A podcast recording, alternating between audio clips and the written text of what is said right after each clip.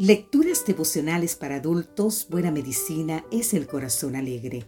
Cortesía del Departamento de Comunicaciones de la Iglesia Dentista del Séptimo Día Gascue en Santo Domingo, capital de la República Dominicana. En la voz de Sarat Arias. Hoy, 29 de octubre, Reconciliación. Leemos en el libro de Segunda de Crónicas, capítulo 7, versículo 14, Si se humilla mi pueblo, sobre el cual mi nombre es invocado, y oran y buscan mi rostro y se convierten de sus malos caminos, entonces yo iré desde los cielos, perdonaré sus pecados y sanaré su tierra. La reconciliación y el perdón tienen vínculos estrechos. Sin embargo, no siempre se encuentran. El perdón comprende un acto voluntario, gratuito y unilateral pero la reconciliación necesita la participación de todos los involucrados. El perdón antecede a la reconciliación, pero solo esta última conducirá al restablecimiento de los vínculos deteriorados o destruidos.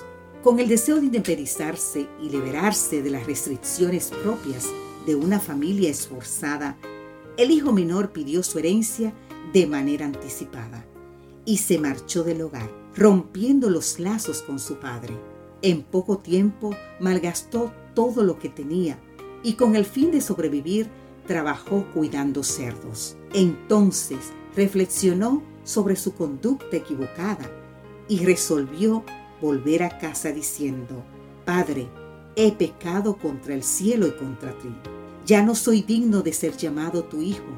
Hazme como a uno de tus jornaleros.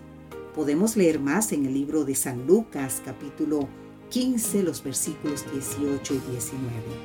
Dice el relato bíblico que el padre lo reconoció desde lejos y corrió para abrazarlo y besarlo.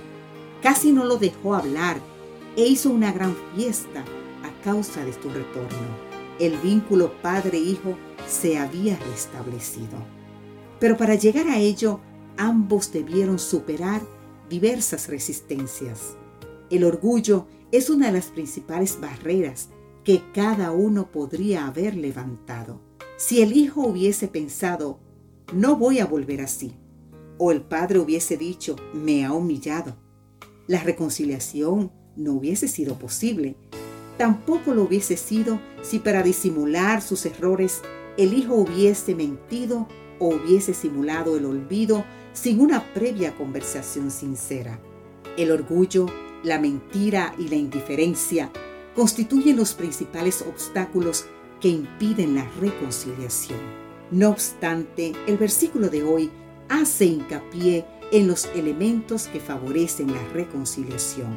La humildad, una conversación sincera y el abandono de los errores favorecen la reconciliación.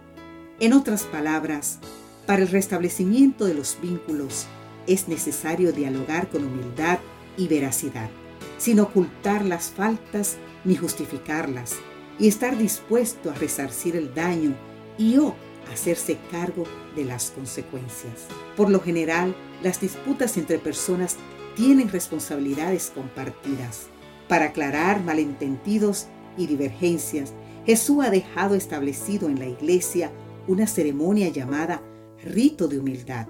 Es el momento para dialogar francamente, recordar las faltas y pedir perdón, dejando el orgullo a un lado.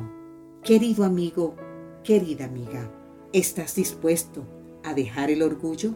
¿Podemos reconocer nuestros errores en el deterioro de una relación? Pídele a Dios que te ayude hoy a hacer planes de reconciliación. Amém.